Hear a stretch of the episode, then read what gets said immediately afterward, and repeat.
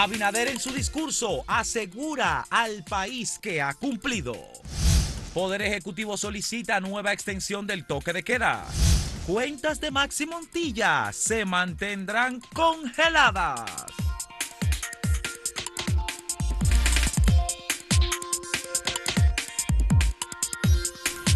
Bueno, este 18 de agosto fue un día atípico para todos los dominicanos y esto es porque se llevó a cabo un discurso del presidente Luis Abinader como una especie de rendición de cuentas, aunque en su formalidad no cumple con los requisitos, ya que la eh, rendición de cuentas se da oficialmente los 27 de febrero, que es como lo manda la Constitución.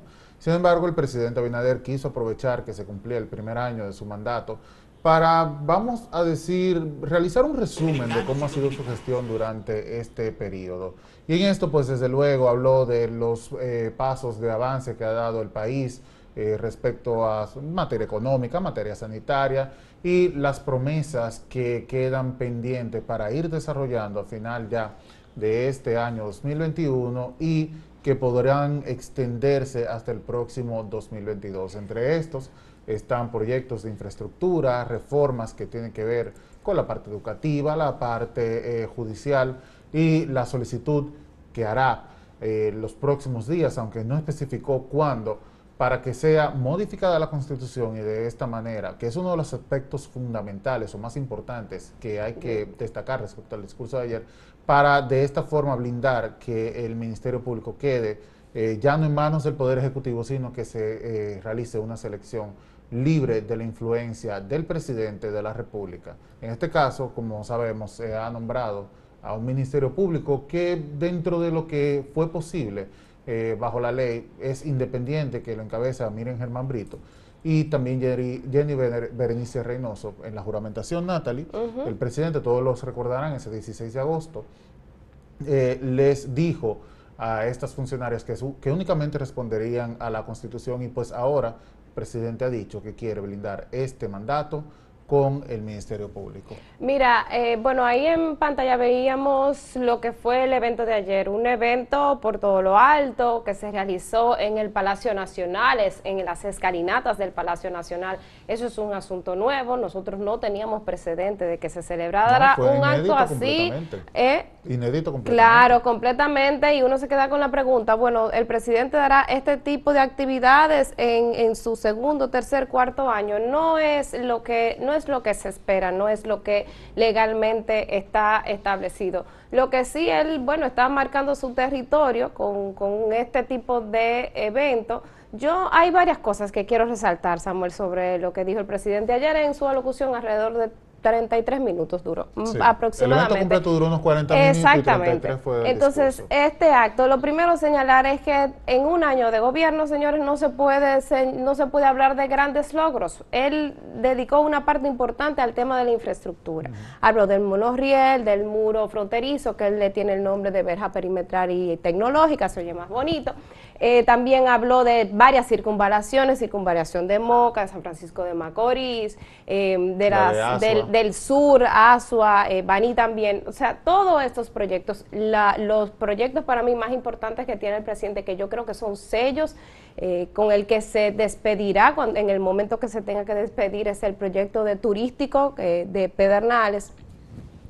Y también se habla de, la, de la autopista del Ámbar eso es, eso es eh, todo eso, señores, está, está muy nuevo. No se puede hablar de grandes avances o de grandes eh, logros, eh, sobre todo porque tenemos solamente un año. Todos esos proyectos que yo le acabo de mencionar en materia de infraestructura son proyectos o que se están diseñando o que, o que iniciará una licitación, o que se anuncia que está, que está, que se está viendo quiénes son los inversionistas, o sea, son proyectos muy nuevos de los que no se puede resaltar que no sea lo que dijo ayer, solamente anunciar, recordar eh, eh, que estos proyectos están, están en carpeta y que forman parte de lo que es su gestión, que, con lo que el presidente Luis Abinader eh, se quiere despedir. Yo creo también algo importantísimo, que para mí yo creo que es lo más trascendental y quizás por la razón que justificaría un evento como esto, es el tema de la reforma constitucional.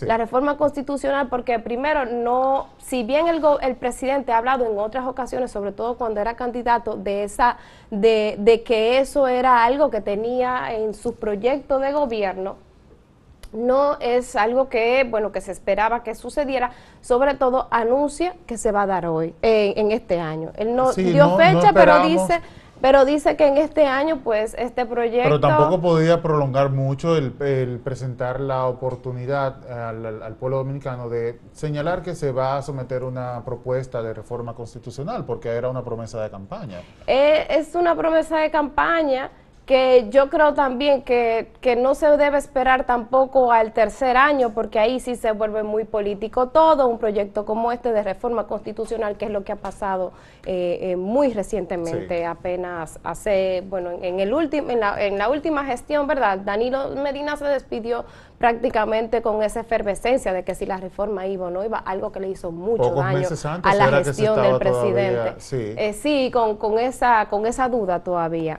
Sí, que eh, esa, esa duda obligó que es algo escandaloso en cualquier otra parte del mundo, por aquí se hace y no pasa nada, que es la militarización del Congreso. Se espera que, por eso digo que, que, que, este proyecto, esta reforma constitucional no inicie en el, en el tercer año, sino que, bueno, que inicie ahora, que inicie en un momento donde donde todavía no se puede hablar de que se está en campaña per se, no se puede aquí siempre estamos en campaña. Aquí pero pero sí hay algo que hay, hay, que resaltar, el tema este de querer quitarle la dependencia del procurador del, de lo que son, de lo que es el nombramiento eh, por parte del presidente. O sea, que el gobierno, que se cambie básicamente, eh, que sea por decreto, que se nombre un procurador. en otros países, en Colombia, por ejemplo, se, se estila que eh, que el procurador se elige por el Senado. Nosotros tenemos, eh, de hecho, tenemos este año, la, que eso es algo que yo creo que se puede resaltar y reconocer de este presidente, la elección de la Junta Central Electo, de los miembros de la que Junta. lo mencionó, él, él señaló precisamente que la elección de los miembros de la Junta Central Electoral, del Defensor del Pueblo, así como de los tribunales, siempre había sido algo traumático,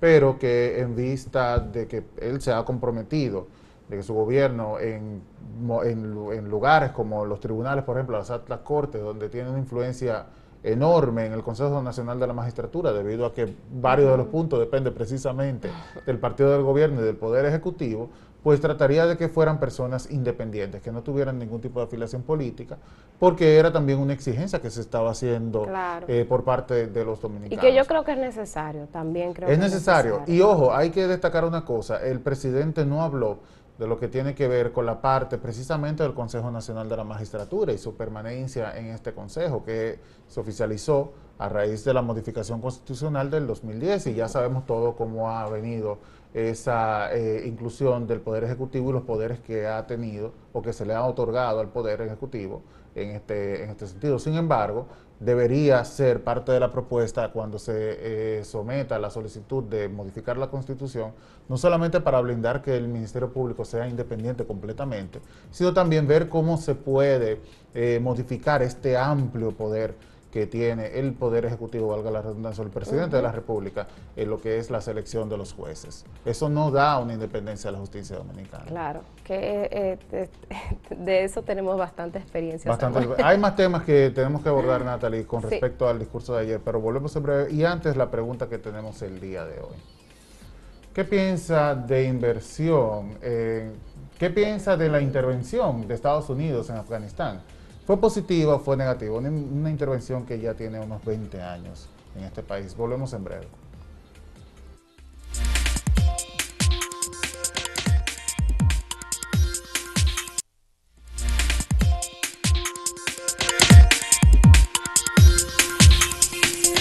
Bueno, en su base de balance o rendición de cuentas o resumen de todo lo que ha hecho este año el presidente Luis Abinader, que eh, se dio en un discurso anoche de unos 30 minutos.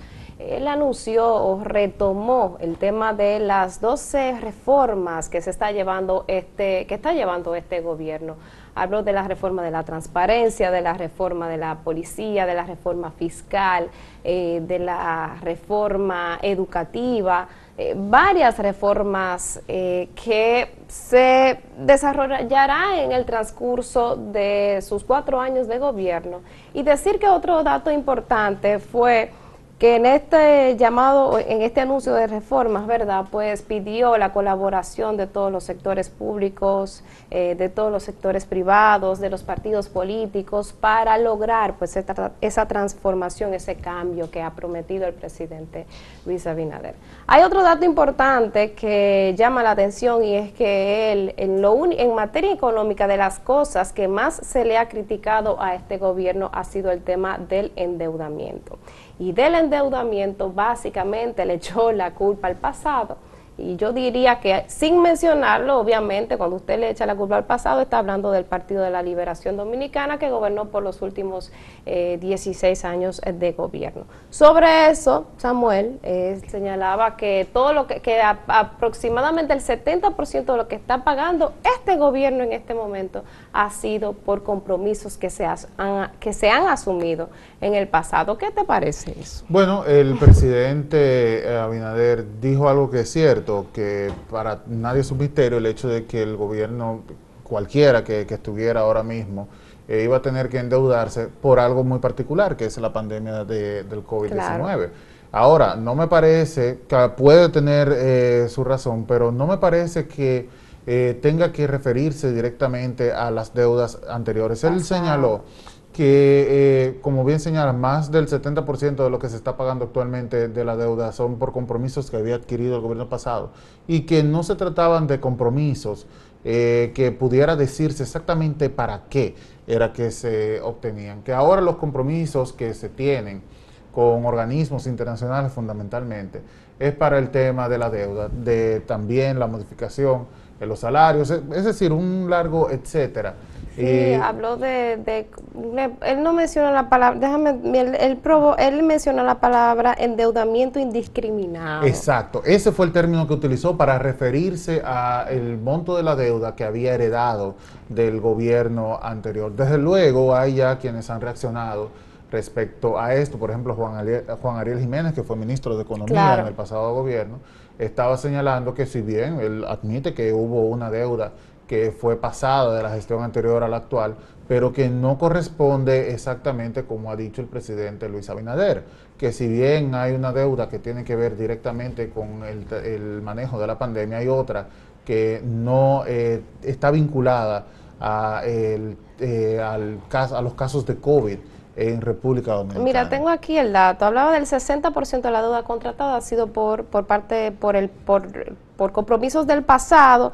Dice que obligaciones de pago de capital de, eh, es de 4.767 millones y 7.340 millones de pesos en, en, en bueno, en, en esto, en los compromisos que eh, en los compromisos que no son culpa de él, básicamente eso. Mira, a mí realmente no me, no me gusta que, o sea, yo no encuentro, nunca he encontrado prudente que los gobiernos presentes hablen de los gobiernos pasados, porque se pueden pasar literalmente toda la gestión hablando y echándole la culpa al pasado. Hubo un gobierno anterior que se pasó echándole la culpa de todos los problemas que teníamos Entonces, no se trata de eso de Hipólito Mejía. Y además hay que decir también, bueno, hay, hay que decir también que todos los gobiernos, o sea, eso es una herencia, eso es una herencia, todos los gobiernos pues eh, eh, eh, tienen la herencia del, del, en materia económica, estoy hablando. En materia de deuda son, porque que son Oye, tú haces un compromiso, el este gobierno ha hecho préstamos de 40 años, entonces no puede ser que nos pasemos 40 años hablando de que el endeudamiento es, parte del pasado, no, es que forma parte incluso de las políticas eh, macroeconómicas. Usted tiene un endeudamiento que dura 10, 20, 30 años y usted sabe que en el futuro no somos nosotros que lo vamos a pagar, sino lo van a pagar nuestros hijos. Ahora, ¿dónde está el detalle? En el tipo de endeudamiento que se hace y para qué se hace, se contrae esta deuda. Porque no es lo mismo tener una deuda con un organismo internacional como el Banco Interamericano de Desarrollo, que eh, aplica intereses más blandos y que de esta manera pues los países no se ven con un compromiso tan, tan drástico para tener que cumplir con, con este, a que se haga, por ejemplo, con intereses eh, en el mismo país o de manera privada que sí eh, le van a, alarmar las orejas más rápido y con más fuerza. Sí, yo creo que en todo el discurso quizás la parte donde más énfasis hizo a que esto no es culpa de nosotros, sino de nuestros antecesores, fue en este en ese momento de la del tema de la deuda y también señaló que a, que a diferencia de otros años, que a diferencia del pasado, la deuda de ahora es para salvar vidas. Claro, y de nuevo, ahí tiene un elemento de razón, pero es que la pregunta queda, ¿hasta cuándo puede utilizarse mm. esta excusa para decir, bueno, es que el problema no ha sido mío, el problema ha sido heredado? Mira, hay que decir que, bueno, en el día de hoy a las 10 de la mañana, el Partido de la Liberación Dominicana tiene la convocatoria de una rueda de prensa en el que obviamente se espera que responda al discurso completo del presidente y obviamente toque esta parte del endeudamiento porque fue, eh, si, si bien no menciona el PLD, como reitero, fue quizás la parte donde más énfasis hizo de que eso es culpa del PLD. Sí. Mira, hay otros temas, dos eh, específicamente que hemos propuesto para el día de hoy. Es el primero, siguiendo con la línea del presidente Luis Abinader, que ayer solicitó una extensión de 45 días adicionales a lo que es eh, la solución o la, o la, solicitud que hace para controlar la pandemia. Esto es el estado de emergencia. Y hay que destacar, Natalie, que siempre hay una confusión porque las redes sociales se llenaron de memes ayer, porque se está hablando o confundiendo nuevamente lo que es el toque de queda con el estado de emergencia, y son cosas distintas. Hay que destacar, el toque de queda es la medida que impide que las personas a cierta hora... Eh, ya de la noche y de la madrugada puedan estar fuera de sus casas. Y lo que es el estado de emergencia es la posibilidad que se le da al gobierno de tomar medidas excepcionales para poder controlar una situación que en este caso eh, es, eh, los, son los contagios de COVID. Y con esto, pues desde luego, eh, va al Congreso, la solicitud fue hecha a la Cámara de Diputados y ahora tiene que debatirse en el Congreso si se aprueban o no estos 45 días. Que es muy probable que se haga, el presidente Luis Abinader tiene todo su año pues eh, haciendo su gobierno en estado de emergencia y obviamente como la pandemia no, no todavía estamos en ese proceso de vacunación de, contagios y todo eso pues obviamente lo que se espera es que se siga aprobando este estado de emergencia. Nosotros vamos a ver la pregunta de hoy. Eh, ¿Qué piensas de la intervención de Estados Unidos en Afganistán? ¿Fue positiva o fue negativa?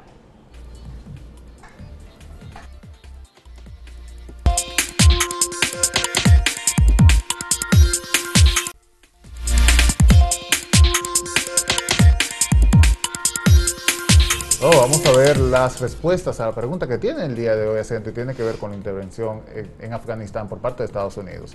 Dice que fue negativo el 72.46%, mientras que positivo opina el 27.54% de los lectores. Esto es en el portal acento.com.de. En Twitter, eh, la misma tendencia, el 78.9% dice que fue negativa la intervención de Estados Unidos en Afganistán y el 21.1% dice que fue positiva. Muy, muy similar, sí, los, los números en porcentaje. Vamos a ver en YouTube. Mira, aquí está más dividido, con 4.100 votos fue positivo el 52%, mientras que fue negativo el 48%, es decir, que la gente está ahí medio... No, aquí gana el, positivo. Ganó el positivo, sí, pero sigue ahí medio... está eh, muy, muy, muy, cercano, sí. Vamos a ver algunos de los comentarios. Dice el dominicano ausente, un, desastre 20 años y lo dejaron como imposible. Los afganos hicieron salir a los rusos y a los americanos. Con esta gente no hay quien pueda. Ay, Es una situación difícil en Afganistán. Dice Said Amado Abud Lora. La guerra afgano-soviética, interferencia estadounidense, fue lo peor que le pasó a Afganistán. Bueno, imagínate, qué decir. Dice Isidro González, fue muy negativo como son todas las intervenciones. Fue bien que le dieran duro, duro porque ellos tienen que ir a otro país para sacar sus recursos. Eso se les hará en todos los lugares que vayan de intrusos. Las intervenciones nunca son positivas. Eso, nosotros tenemos ejemplos de sobra para eso. Dice Marcel Méndez, no existe intervención positiva, bueno, lo que estábamos diciendo, de Estados Unidos sobre ningún país, a menos que sea para Estados Unidos, claro. Bueno. Hay un comentario bastante duro en contra de Estados Unidos. Mira, eh, la verdad es que lo que se está dando en Afganistán es una situación desgarradora. cuando se eh, dio la salida del poder del presidente de este país y que eh, los talibanes pudieron tomar el control de Kabul, pues se vieron esas imágenes que son dantescas de personas que buscaban la manera de salir del país preocupadas por su seguridad. Y de hecho, organismos internacionales como UNICEF, por ejemplo, la ONU, han hablado del temor que tienen respecto a cómo se va a manejar el tema de las mujeres y las niñas en Afganistán, a raíz precisamente de la toma de poder de los talibanes, debido a que es bien conocido que el trato que se le da hacia las mujeres pues dista mucho de lo que es la seguridad o el mantenimiento de los derechos humanos. Eh, o, la, equidad entre hombre y mujer. La equidad, es, lo, es, por decirlo menos, pero el hecho de, por ejemplo, ya de obligar a una mujer a que no pueda ni siquiera asomarse a una ventana. Es algo que, conchale, cuando uno lo ve, uno a veces piensa que o, se olvida que este tipo de cosas se dan, pero ahí están y son situaciones lamentables que ponen a, la mujer en riesgo, porque son tantas las violaciones que puede cometer, aunque sea de manera accidental, y que pueden ponerle en riesgo su seguridad, su vida, su salud, que uno se queda perplejo cuando ve ese tipo de cosas. Ellos, eh, la parte, ¿verdad? Los talibanes han dicho que van a que van a permitir pues la, libertad de pues van a permitir como la, ciertas libertades hacia las mujeres siempre basado en el Islam. Sí. siempre basado en, la religión. O en su interpretación del Islam este exactamente que precisamente por, por esa interpretación tan arraigada tan tan ortodoxa eh, eh, es lo que se, es lo que hemos visto y a ver, que uno no nunca puede ir respetar eh, las creencias religiosas de, nadie. Lo que pasa es que para nosotros que vivimos en Occidente con tantas libertades, pues se nos hace a veces asombroso pensar que en otros países pues están viviendo de esta manera. Sí, es importante recordar eso, de que todas las eh, religiones, todas las creencias deben ser respetadas. Sin embargo, no es menos preocupante el hecho de que las personas puedan, las mujeres específicamente, ver en riesgo su vida eh, debido a que ha cometido una falta o, puede interpretarse como una falta. Y además, eh, para mí, independientemente con todo el respeto, ¿verdad? Que una mujer no pueda salir eh, sola, que tenga que salir acompañada de una figura masculina también, es algo que, como bien señalas, quizás me puede impresionar más, porque vivimos en Occidente, donde ese tipo de cosas no se ven. Pero... Porque no puede andar como estoy yo hoy vestida. No, no, no, mucho menos, o sea, que no puedan ni siquiera enseñar los ojos, porque hay un tipo de burka que es que cubre a la mujer completamente y no le permite ni siquiera que se vea los ojos, porque es algo provocador para los hombres. La educación, los cargos, los cargos de poder tampoco se, se, permiten. No, se dice que se va a permitir la educación, que hay colegios, eh, escuelas eh, específicamente para mujeres, para niñas, eh, apartadas de los hombres. También eh, es algo que no es eh, estrictamente discriminatorio, porque ellos dicen que se le va a permitir la educación. Ahora hay que ver qué tipo de educación. Claro. Y para qué le va a hasta qué punto también. Exacto, y hasta qué punto. Porque, o sea, educación, nosotros las mujeres queremos educación, pero ¿para qué queremos educación? No es para quedarnos en casa, es para ejercer eh, el, derecho a la profesión y, el ejercicio profesional. Y eso es lo que nos da la educación y eso es de las cosas que no se permiten. Son uno de los derechos fundamentales. Bueno, Natalie, vamos a pasar con Máximo Laureano, que como todos los días nos tiene las informaciones más recientes de la zona del Cibao. Máximo, adelante, buenos días. Gracias, saludos. Aquí las informaciones. En el municipio de Puñal suman varios años exigiendo a las autoridades la construcción de un hospital. Lo han exigido los congresistas que representan la región número 3 en la provincia de Santiago. Lo ha exigido la alcaldía. Esta vez dirigentes comunitarios, activistas sociales, le dicen al presidente de la República que esta es una obra de prioridad para esta zona. Puñal es el único municipio de la provincia que no tiene un hospital, teniendo una población de más de 80 mil habitantes y cada día con mayor crecimiento poblacional y en edificaciones. La Federación de Organizaciones Comunitarias del municipio de Puñal, incorporada, FEDO Puñal, pide el inicio del hospital de Puñal. Las autoridades del Distrito Municipal de Ato del Yaque dejaron inaugurada la primera fase de un cementerio para esa zona. Veamos algunos detalles en relación a este trabajo. Ahora va a ser, sin lugar a duda, un referente eh, de la provincia de Santiago y también de la región norte. Aquí estará la oficina administrativa del nuevo Camposanto Remanso de Paz de Ato del Yaque. Ya tendremos un cementerio a la altura de los nuevos tiempos organizado.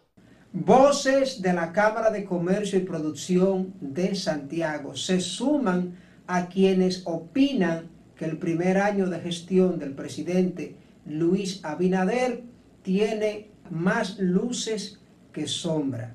Destacan el trabajo para enfrentar la enfermedad del coronavirus y además el trabajo que se ha hecho desde la justicia y por la transparencia.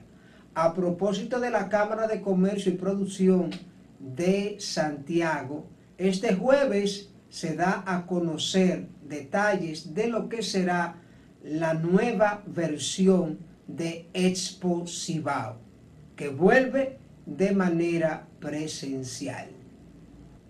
Distante pero pendiente, actualidad y objetividad desde Santiago. Siga la programación de Acento TV.